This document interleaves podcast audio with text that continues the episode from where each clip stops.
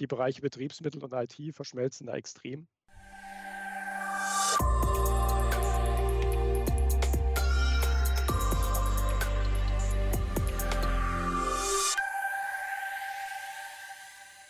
Hallo und herzlich willkommen zur dritten und letzten Folge unserer Miniserie zu künstlicher Intelligenz. Heute spreche ich mit Thomas Schön, der bei uns im Sondermaschinenbau den Bereich für neue Betriebsmittel und Technologien leitet und hier auch KI-Projekte mit umsetzt. Herzlich willkommen, Thomas. Hallo. Was deinen beruflichen Background angeht, hattest du sowohl mit IT und Programmieren als auch mit Konstruktion und Maschinenbau zu tun.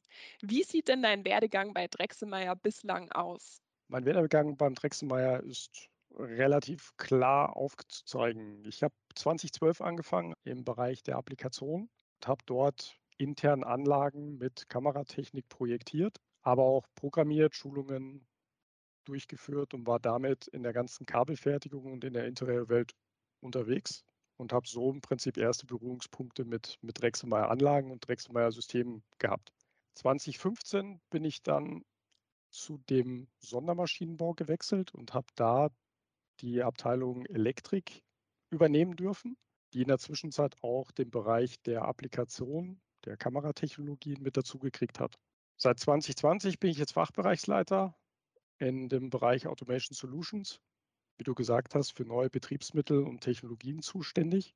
Habe hier auch aus dem Bereich raus die systemübergreifende Rolle, dass wir Standards und Strukturen schaffen, um neue Technologien in die Drechselmeier-Welt reinzubringen und damit dann halt auch solche Sachen wie neue KI-Systeme.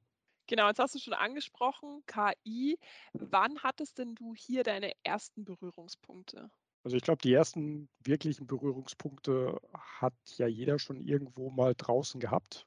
Man spricht ja von KI schon relativ lange.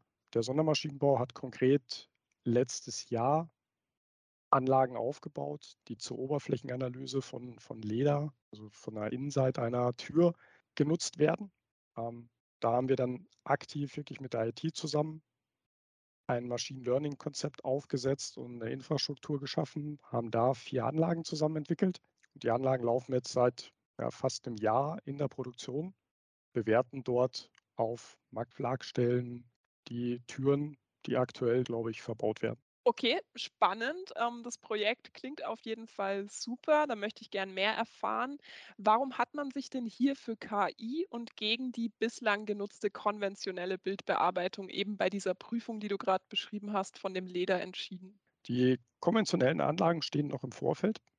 Ähm, was aber die konventionelle Anlage nicht kann oder nur sehr schwer kann, ist eine, eine Oberfläche zu analysieren und auf Fehler zu reagieren, die sie vorher nicht gekannt hat. Also die, die, klassischen Methoden, die man bisher eingesetzt hat, war halt ganz konkret, ich kenne den Fehler und ich suche nach dem Fehler. Die KI und das Machine Learning, was wir jetzt gemacht haben, funktioniert da nach einem, nach einem anderen Prinzip. Wir bringen der Anlage das gute Teil bei und alles, was anders aussieht als das gute Teil, ist erstmal schlecht. Das funktioniert nach dem, nach dem Ansatz der Anomaly Detection. Bedeutet, alles, was nicht so ist, wie es der Anlage beigebracht wird, wird erstmals Fehler erkannt. Okay. Was würdest du sagen? Wie hat sich die Anwendung hier verändert? Die KI ist ja ein lernender Algorithmus. Das heißt, die Maschine lernt weiter. Und dem Werk hat man entsprechende Oberflächen zur Verfügung gestellt, dass sie selbst auch die Anlage weiter betreuen können. Wenn du Oberflächen sagst, dann meinst du Software. Also es gibt hier wirklich Vorteile für die Anlagenführer. Wie würdest du denn sagen, profitiert unsere gesamte Fertigung von der KI? Zusammengefasst kann man da wahrscheinlich sagen, haben wir eine stabilere Prüfung. Wir können deutlich mehr Fehler erkennen als mit den klassischen Methoden, haben einen höheren Output, dadurch, dass wir sehr performant das Ganze testen können, haben keine Wiederholprüfungen und können tatsächlich ja physikalisch Defekte erkennen, die wir vorher nicht konnten. Okay. Bei dem Projekt ist es ja so, dass eine Türverkleidung mit acht Kameras geprüft wird. Das bedeutet natürlich auch eine gewisse Datenmenge. Wie gehen wir denn damit um? Das war am Anfang tatsächlich äh, eine Herausforderung, weil natürlich die Daten, die KI in der Cloud läuft und wir so zum Glück aber auch relativ früh uns die Infrastruktur vor Ort angesehen haben, weil auch die IT-Landschaft, die Datenanbindung der Maschinen die, die Breakout Points, um die Cloud anzusprechen, da gewisse ja, Anforderungen erfüllen müssen, die wir brauchen, damit die Daten schnell genug in die Cloud können und auch von der Cloud wieder runter. Weil das, das Anlernen der KI funktioniert in der Cloud.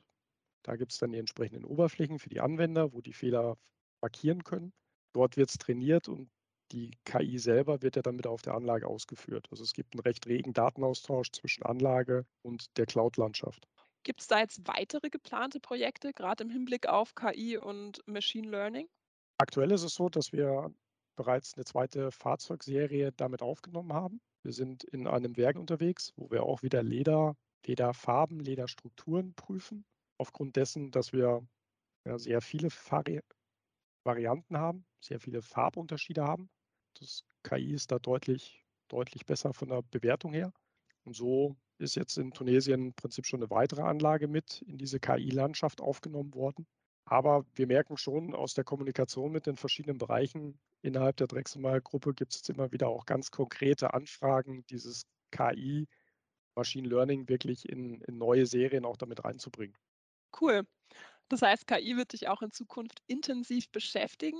Was würdest du denn insgesamt sagen? Welchen Einfluss hat die digitale Transformation auf deinen Arbeitsalltag? Ich frage mich oft, ob ich nicht mittlerweile in der IT arbeite. Also die Bereiche Betriebsmittel und IT verschmelzen da extrem. Wir sind in, sehr engen Abstimmrunden mit der IT, um genau diese Infrastrukturen, Datenanbindungen sehr intensiv mit ihnen auszutauschen. Der ganze Arbeitsprozess, die ganzen Anlagen werden datengetriebener. Wir wollen immer mehr Daten von den Anlagen haben. Wir wollen mit den Daten arbeiten. Wir wollen die Prozesse optimieren. Und so wächst die Welt des früheren ja, einfachen Betriebsmittel, was halt ein Teil produziert hat, zu einem doch sehr, sehr automatisierten Datenfluss zusammen. Für uns war das Industrie 4.0, das ist so ein gängiger Slogan, war so ein, so ein Kick-Off-Point. Drechselmeier ist da extrem weit.